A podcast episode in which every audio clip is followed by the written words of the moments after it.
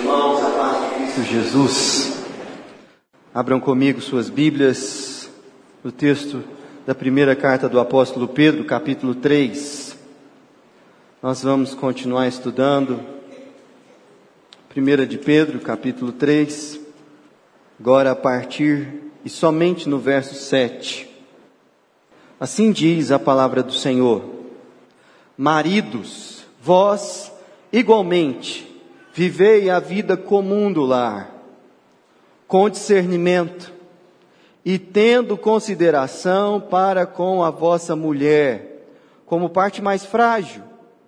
Tratai-a com dignidade, porque sois juntamente herdeiros da mesma graça de vida, para que não se interrompam as vossas orações. Essa é a palavra do Senhor. Na semana passada nós começamos a estudar esse trecho da palavra do Senhor, nos dedicando com atenção aos, à exposição e estudo dos versículos 1 a 6, que trata das esposas. E aí, quando eu estava ali no final, é, cumprimentando os irmãos, teve um marido que falou assim: Pastor, foi top. Foi bom, hein? Gostei. Eu falei, vem semana que vem que você vai gostar mais. E hoje nós vamos falar sobre como a palavra de Deus nos ensina a ser marido segundo o coração do Senhor. É claro que você tem, no exemplo do seu pai e de alguns amigos e irmãos na fé, pessoas que ensinam você a como se portar dentro de casa. Mas todas essas pessoas são pecadoras. E é interessante quando a gente está se preparando, por exemplo, para uma profissão, ou querendo se especializar em alguma área, a gente procura pessoas capacitadas, gabaritadas, publicamente reconhecidas, para que nós possamos, de fato, aprimorar nossas habilidades. Agora, o ofício de marido, com quem que a gente aprende? Nós somos filhos de pecadores, nossos melhores amigos também são pecadores. E conquanto que tenha pessoas de fato que caminharam mais e têm mais experiência nessa área do que nós, nós precisamos aprender a viver em família com a palavra de Deus.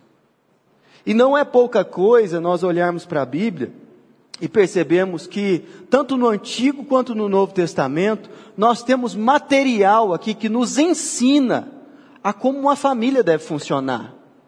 Isso porque uma família não é uma construção social, não é uma convenção cultural. Família é projeto de Deus para a humanidade. Antes que houvesse igreja, havia família. Antes que houvesse nação, havia família. E nós vemos Deus ensinando a gente a como ser família aqui. E especificamente eu quero tratar sobre o papel do marido em relação à sua esposa, em relação à sua casa. E eu quero falar como esse texto ensina que como nós devemos tratar a esposa. Ele diz por que nós devemos tratá-la assim. E por fim ele diz qual é a nossa recompensa assim procedendo. Mas eu tenho clara convicção de que não só maridos me ouvem, e nem só pessoas casadas me ouvem. E se eu for bem sucedido, eu gostaria de contar com a sua atenção, mesmo que você não seja casado, mesmo que você não seja homem, porque eu vou aplicar essa palavra aqui a todos nós no final dessa, dessa mensagem. Portanto, só por causa do tema, não largue a mensagem para lá se você não é marido, se você não é casado. Como devemos tratar a esposa? Veja que o texto diz: Maridos, vós igualmente vivei a vida comum do lar. Eu quero chamar a sua atenção para a palavra igualmente aí, porque ela aparece sendo repetida nesse bloco de texto, quando na primeira vez ela aparece no versículo 1: Mulheres, sede vós igualmente submissas. Aqui o apóstolo Pedro, ele está nos ensinando que há, da mesma forma que uma implicação do evangelho na vida da mulher que vive em família, igualmente há uma implicação na vida do homem. E que não, quando a gente está falando sobre família, não é que a mulher deve ser mais atenta com esse assunto do que o marido. Não. O texto diz que tanto mulher quanto homem igualmente recebem implicações do evangelho na vida familiar. E essas implicações não são iguais na sua forma, mas são iguais na sua importância. E o texto está nos ensinando aqui que os maridos devem se envolver em pelo menos três coisas na vida de suas esposas e na rotina do seu lar. Se não, veja o texto. Vivei a vida comum do lar é o primeiro imperativo. O segundo é: tenho, tendo consideração para com a vossa mulher. E o terceiro é: tratai-a com dignidade. O que cada uma dessas coisas significam? Veja bem, o texto está nos ensinando que é responsabilidade do marido viver a vida comum do lar. O que, que é a vida comum do lar? É aquilo que, sem o qual, uma casa não funciona. Um lar não se torna um, um agente de vida para aqueles que moram e habitam ali. São coisas rotineiras, como a comida, como a limpeza, como as roupas e a fé das pessoas que moram ali. Olha que coisa curiosa. Se nós estávamos olhando para a, os primeiros seis versículos dessa passagem, e a semana passada eu falei cheio de cuidados aqui, para tentar de alguma maneira comunicar a uma mente feminista do nosso tempo que a submissão é uma bênção na vida da mulher casada. Aqui o texto é profundamente contracultural, especialmente a cultura na qual ele nasceu a cultura original que o gerou. Porque pense numa cultura em que mulheres eram tratadas como propriedades dos seus maridos, em que os serviços domésticos eram exclusividade delas, e que o marido tinha, num contexto cultural, não muitas dificuldades para tratá-la como uma empregada da família. E o texto está dizendo aqui: homens, vivam a vida comum do lar. Isso aqui era profundamente contracultural para o texto, para a cultura de origem desse texto aqui. É por isso que nós não podemos relativizar a Bíblia com os valores da nossa cultura, mas nós temos que ler a nossa cultura a partir dos valores bíblicos e questioná-la e caminhar na direção de obedecer a Deus. O texto, sim, está falando que é responsabilidade do homem viver a vida comum do lar e se envolver ativamente em todas essas tarefas domésticas que fazem a sua casa um lugar habitável. Se você, se a sua casa não for limpa, vocês vão adoecer e vão morrer. Se vocês não comerem, e comer envolve trabalhar para ter dinheiro para comer, envolve comprar comida, envolve preparar comida, todos esses processos. E ele está dizendo aqui que um homem que vive as implicações do evangelho na sua casa, ele se envolve com isso, na rotina da casa. E ele põe uma palavrinha aqui, com discernimento. O que quer dizer isso? Até parece aquelas propagandas de bebida alcoólica, né? Que depois que faz a propaganda, aprecie com moderação. não, não, não se trata disso. O que o texto está dizendo é que é sua responsabilidade pensar os processos que envolvem cada uma dessas tarefas comuns da vida e da rotina doméstica, para que eles sejam aprimorados e mais leves para todos vocês que moram ali. Esse discernimento que o homem deve pedir a Deus é olhar e falar assim: gente, como é que a gente está gastando o nosso dinheiro aqui em casa? Como que as finanças dessa casa estão caminhando? Há desperdícios aqui? Nós estamos sendo bons mordomos daquilo que Deus nos confiou? Como que a gente organiza o tempo aqui? As rotinas, o leve e traz, isso poderia ser mais adequado para a gente tratar com mais mordomia o tempo que o Senhor tem nos dado? E, e como é que a gente lida com as roupas aqui em casa? Todo mundo está vestindo adequadamente, está tudo certo. A gente zela dessas coisas. Veja, há uma responsabilidade compartilhada aqui. E o que o texto está nos ensinando é que os maridos não são isentos dessa responsabilidade. Pelo contrário, se eles quiserem viver segundo os valores do Evangelho, eles devem se envolver diretamente nessas tarefas, discernindo qual é o melhor caminho para cada uma delas. E aí, nós vemos que viver a vida comum do lar não é um único ensinamento aqui, mas há também outros imperativos, como tendo consideração para com a sua mulher como parte mais frágil. E por, por tudo aquilo que a gente sabe das Escrituras, nós sabemos que a Bíblia aqui não está ensinando que a, que a mulher ela é intelectualmente mais frágil. Não é isso. A Bíblia não está ensinando aqui que a mulher é espiritualmente mais frágil. Também não. O que a Bíblia mostra aqui é aquela evidência que nós sabemos intuitivamente que a mulher é fisicamente mais frágil do que o homem. E que é responsabilidade do homem atuar ativamente para a proteção dela e de toda a casa.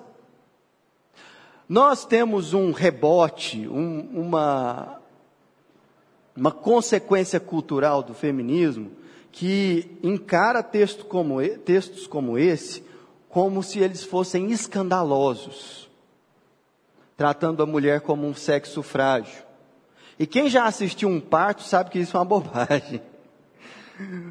Mas o ponto é que, com essa moda do feminismo ganhando proeminência e destaque na nossa cultura, toda espécie de cavalheirismo e cuidado masculino com as mulheres caiu como coisa ridícula e algo que deve ser é, rejeitado por uma mulher moderna e consciente. E os homens não devem aprender isso porque isso não é adequado. Gente, que besteira, que tolice. E é interessante que isso é tão intuitivo que, olimpicamente, quando você vai lá e olha os recordes das, das modalidades esportivas, por que, que os recordes masculinos, sem nenhuma exceção, são sempre é, ligados a um desempenho melhor? Porque geneticamente os homens são mais fortes do que as mulheres.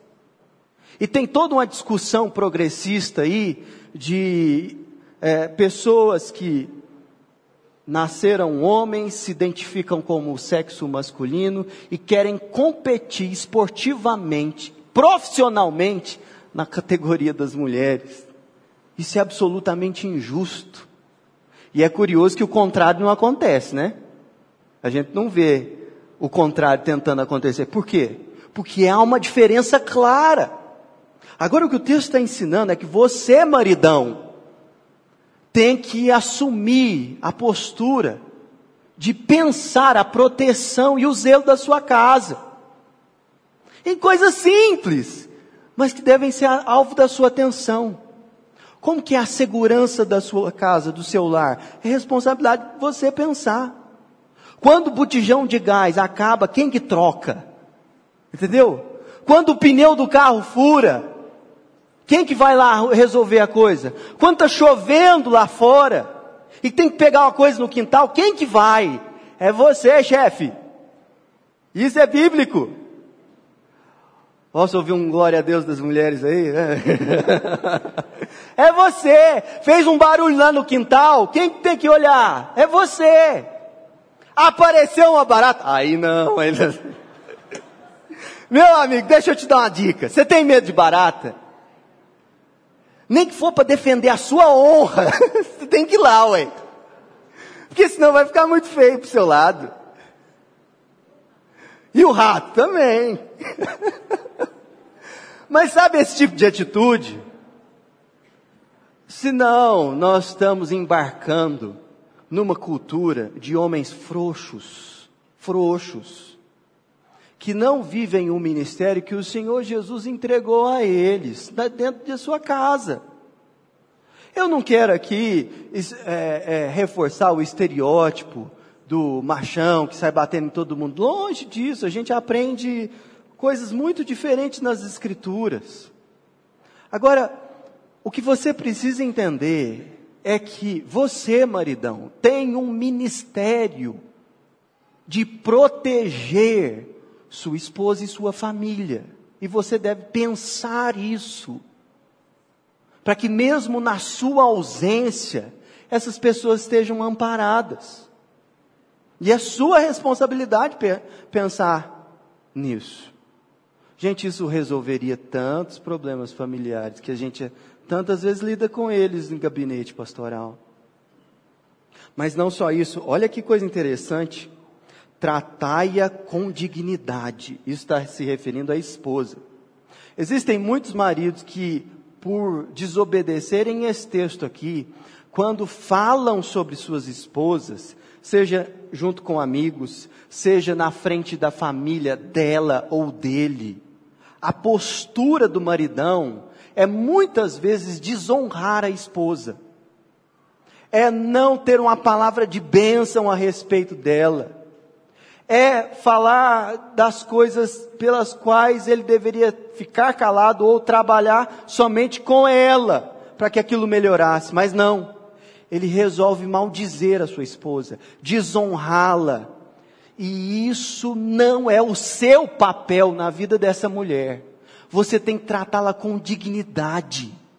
E isso envolve ter boas palavras públicas a respeito da sua esposa. Isso envolve você, no aniversário dela, celebrar a vida dela com algo que de fato tenha valor.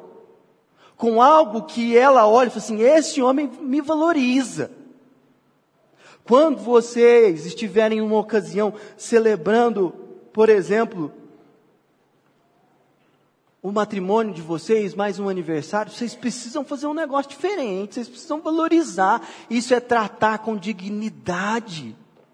Isso é bíblico, gente. Isso não é só um traço cultural que você tem que de alguma maneira respeitar. Para que a sua família viva bem, você tem que se envolver na vida comum do lar. Você tem que olhar para sua esposa e se responsabilizar pela segurança dela e da sua casa. Você tem que tratá-la com dignidade. E não sou eu que estou falando isso aqui, é as escrituras. E se você tiver alguma dúvida que o texto claramente ensina isso, é porque você está tentando se justificar ao invés de obedecer.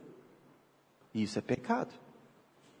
Mas o texto não diz somente como nós devemos tratar a esposa, mas ele também diz por que nós devemos fazer isso. E é, tá aí no versículo de número 7, na metade do versículo para frente, tem um porquê aí, não tem? O porquê é, porque sois juntamente herdeiros da mesma graça de vida. Vocês estão juntos na vida. E vai ser muito melhor para você se você entender que essa união ela envolve a sua vida, a sua alma, o seu tempo, o seu dinheiro. Por quê? Porque nós estamos juntos na mesma graça de vida.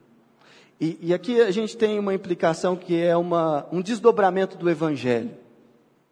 Por quê? Porque ele usa a palavra graça e não é à toa. Você está vivo não porque escolheu estar vivo, mas porque pela graça de Deus, Deus continua sustentando vida no seu corpo. E eventualmente, um de vocês pode daqui a algum tempo, partir para a glória primeiro. E você experimentar a dor da viuvez. E nessa ocasião, você não poderá honrar a sua esposa. Você não poderá protegê-la. Você não poderá fazer aquilo que em vida você deveria fazer. Portanto, não perca tempo. Mas nós que cremos no Evangelho sabemos que essa graça está aí, não só por conta da vida aqui, mas porque nós nos encontraremos na eternidade. E a Bíblia não deixa claro que tipo de relação marido e mulher terão na glória celestial. Mas o fato é que seria muito bom, na glória, vocês terem motivos de ação de graça um a respeito do outro. Por quê? Porque nós somos herdeiros de algo que está preparado para nós, mas ainda nos foi entregue ainda. E o texto está chamando a nossa atenção justamente para isso. Você deve fazer isso, não porque é socialmente adequado, não por causa da vida dos seus filhos, mas porque pela graça você recebeu a vida, uma vida conjunta com essa pessoa. Mas o texto ainda não fala somente o porquê, mas fala qual é a recompensa do marido. E isso está na última parte do versículo que diz: para que não se interrompam as vossas orações. Como devemos tratar a esposa? Vivendo a vida comum do lar, considerando ela como a parte mais frágil e tratando-a com dignidade. Por que nós devemos fazer isso? Porque nós somos herdeiros da mesma graça de vida. E qual é a nossa recompensa?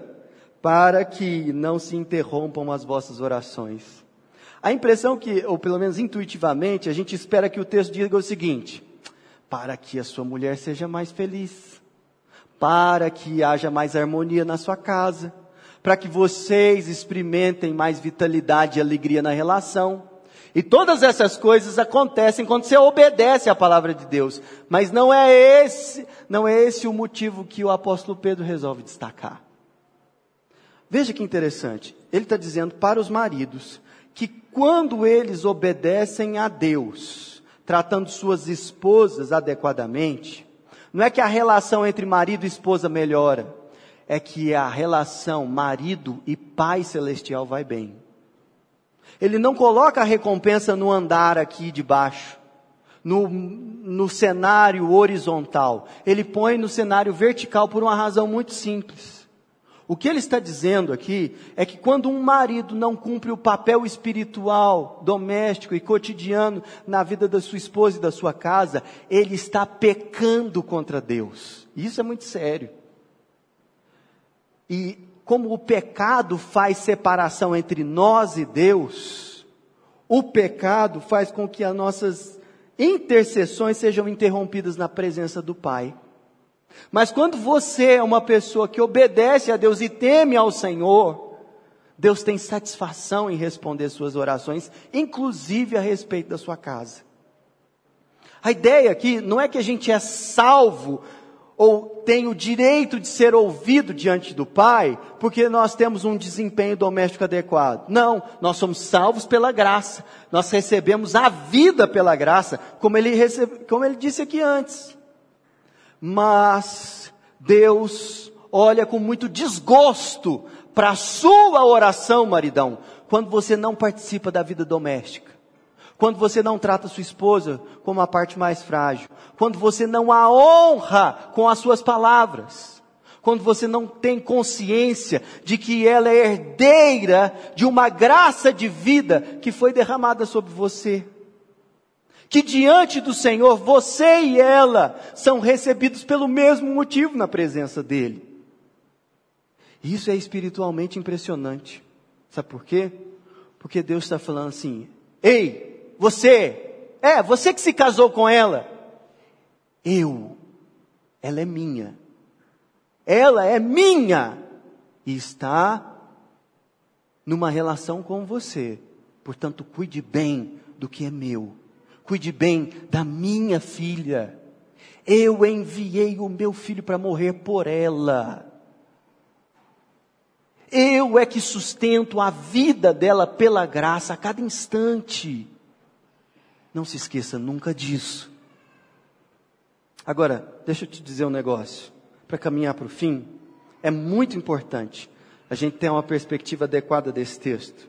Porque esse texto não é somente para nos ensinar a viver em família, mas esse texto é para nos ensinar uma perspectiva adequada da igreja. Esse texto é sobre Jesus Cristo, mais do que sobre mim ou sobre qualquer marido aqui dessa, desse lugar. Sabe por quê? Porque Jesus é um modelo de marido que nós temos que seguir. Então, como assim? Ele nunca se casou? Ainda as bodas do cordeiro não aconteceram. Mas aquilo que ele já fez pela sua noiva é algo de deixar eu e você de boca aberta. Jesus decidiu viver a vida comum do lar, da igreja. Porque ele não é um Deus desencarnado, distante, que não se envolve, não pisa no mesmo chão, não come a mesma comida, não se ocupa das mesmas tarefas do que a igreja. Não, ele fez isso e é por isso que nós servimos a um Deus que se encarnou. Sabe por que nós celebramos o Natal? Porque Deus decidiu viver a vida comum do lar. E ele fez isso através de Jesus, não espiritualmente como um espírito que vaga por aí.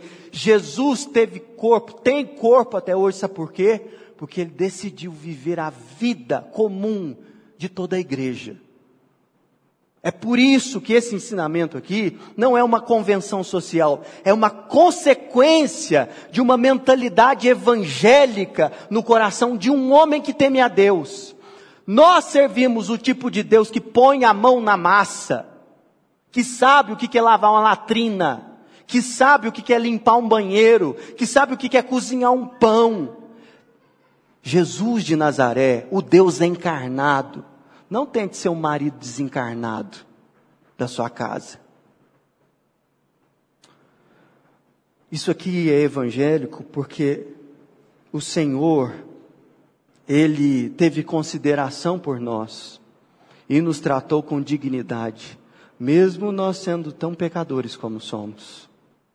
E mais, Jesus, Ele nos fez herdeiros de uma graça de vida. Porque nós não éramos herdeiros, mas Ele decidiu nos tornar herdeiros no reino de Deus, de uma herança que era só dele, e Ele resolveu compartilhar conosco. E é justamente por isso que quando Jesus intercede por nós, as suas intercessões não são interrompidas. Quando você lê João capítulo 17, Jesus estava orando por você, seja você casado, seja você solteiro. E o ponto aqui é que esse texto está na Bíblia não para ensinar você e eu para sermos melhores maridos ou ter uma dinâmica familiar melhor. Esse texto está aqui para mostrar o que Jesus fez por você, seja você homem, seja você mulher. O ponto aqui é que esse texto revela o ministério de Cristo e a sua pessoa. E é por isso que ele tem implicações na nossa vida familiar, não só na cultura em que ele foi escrito, mas também na nossa cultura. Jesus, o Deus encarnado, que nos deu uma herança de vida e que o Pai ouve as suas orações, é aquele a quem você deve se entregar sem reservas. Ele é o homem da sua vida. Jesus Cristo de Nazaré. Esse texto é sobre Jesus. Eu gostaria de encerrar aplicando essa palavra em diferentes direções. E obviamente eu quero falar primeiro com os maridos, tá bom? Vamos lá. Primeira coisa para os maridos. Sabe aquele dinheiro que você está guardando para trocar e comprar um aparelho de som melhor? Ou então dar aquele upgrade, assim, comprar aquele negócio que você está pesquisando faz tempo na internet? Cancela e você, ó, ouve a palavra profética. Vai comprar. Nem que você tenha que dividir em 12 parcelas. Uma máquina de lavar louça de 15 serviços. Louvado seja Deus. Gente, aquilo é bênção. Aquilo é de glorificar de pé. A pessoa que inventou máquina de lavar louça de 15 serviços era um homem temente a Deus ou a mulher abençoada. Você precisa de um trem desse dessa casa. Sabe por quê? Eu fiquei relutante com a Isabel. Não, não vamos comprar esse trem não e tal. Demorei. Mas hoje eu vou falar para você, a gente tira a cama de casa se não tiver lugar, mas a máquina de lavar a louça fica lá. gente, isso é discernimento espiritual para sua vida. Você não rejeita não. Tá bom? Você pode estar tá achando que é bobagem, mas não é não. Mas depois de comprar a máquina, procura um hábito na sua vida, que é fazer tarefas domésticas sem que você seja solicitado, sem que te peçam fazer isso. Você precisa entender que a casa precisa funcionar e você faz parte disso, homem de Deus, sem que te peçam. E mais, eu sei que ela vai ficar fiscalizando para ver se você está fazendo do jeito dela. Mas se você resolver uma discussão fazendo do jeito dela, não é muito melhor? Então vai lá e, e resolve do jeito dela. Então essa é a aplicação para os maridos. Compre uma máquina de lavar e faça as coisas sem que te peçam. Tá na Bíblia, tá gente? A segunda coisa, eu quero falar com as mães aqui, mães, especialmente das mães de meninos. Você precisa fazer um trabalho melhor que a sua sogra. É, ué. Você precisa fazer um trabalho melhor que a sua sogra. Que eu converso com os adolescentes aqui, com os pré-adolescentes, e tem muitos meninos aqui que eles não se veem como parte da casa, eles são hóspedes. É, hóspede. A ideia dele é que quando ele ejeta a roupa do corpo, a roupa, por um passe de mágica, aparece limpa, dobrada e passada na gaveta. E aí, a senhora sua nora vai se casar com um hóspede. E o problema, sabe qual é? É que seu filhão, o bebezão da mamãe, vai ter muita dificuldade de obedecer a palavra de Deus em ser um marido decente, em ser um marido que teme a Deus. Então, quando você não ensina o seu filho a lavar um banheiro, a cozinhar, a participar da rotina da casa, você não está criando um marido, você está criando um eterno filho. E isso é pecado. Você tem que entender que isso é pecado. Porque se sua sogra pecou, você não precisa repetir essa cultura. Agora, louvado seja Deus, porque tem gente que olha para a Bíblia e aprende a ensinar os valores bíblicos para a próxima geração. Ah, como isso é um patrimônio. Então põe na sua cabeça, mamãe, que você não está criando um menino, está criando um marido. Faça um trabalho bem feito. Faça um trabalho que abençoa outro lar. Terceiro, eu quero falar com as mulheres solteiras aqui de todas as idades, se você é solteiro ou viúva, não se precipite em casar com qualquer pessoa. É muito difícil, há carências afetivas e há situações delicadas na caminhada. Mas se você não tiver uma pessoa junto a você, que dê provas de que vai participar da vida comum do lar, que tratará você com dignidade, cuidará da sua segurança de maneira integral. Uma pessoa que vai entender que de fato está junto na graça de vida com você e que teme a Deus a ponto de considerar as implicações do Evangelho na sua relação com esse homem. Não é bom que se você case, que você se case simplesmente por se sentir sozinha. Não é bom que isso aconteça. E ele pode ser bonito, ele pode ter um perfil que te agrada, mas se ele não der provas de que isso aqui é prioridade na vida dele, não entra nisso não. Porque o casamento vai ser muito penoso para você. Você vai ter que se submeter a uma pessoa muito diferente de Jesus. Isso pode ser um peso muito grande. Toma cuidado com isso. Você precisava ser mais exigente. Você precisava ser mais criteriosa, mais cuidadosa com isso. E não é por se importar com você mesmo, é por procurar alguém biblicamente capaz de abençoar você e a sua casa.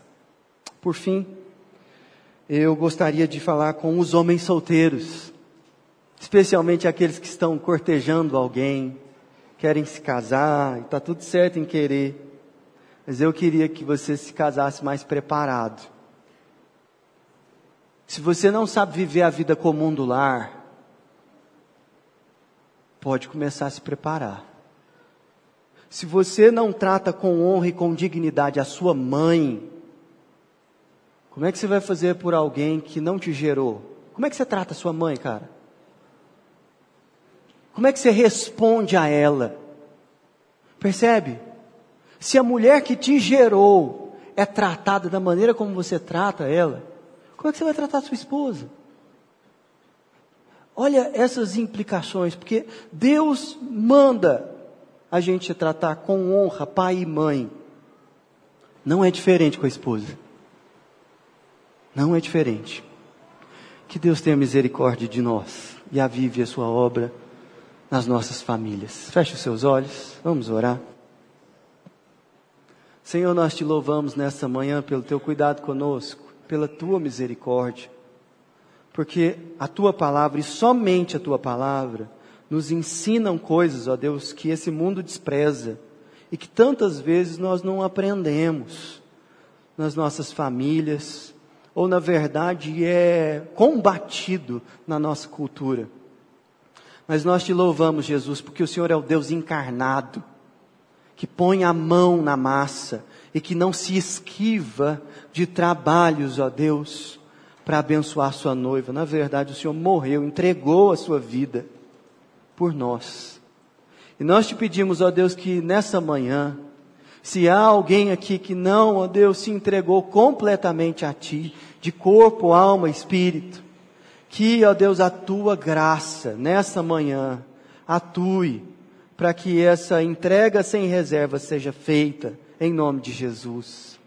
Nós te louvamos, Cristo, porque essa mensagem é sobre o Senhor e o Teu ministério na nossa vida. E com profunda gratidão a Deus, nós te pedimos, aviva a obra do Senhor, ó Deus, nas famílias do teu povo. A começar em nós, Pai, quebra corações e aviva a obra do Senhor em nós. No nome de Jesus. Amém.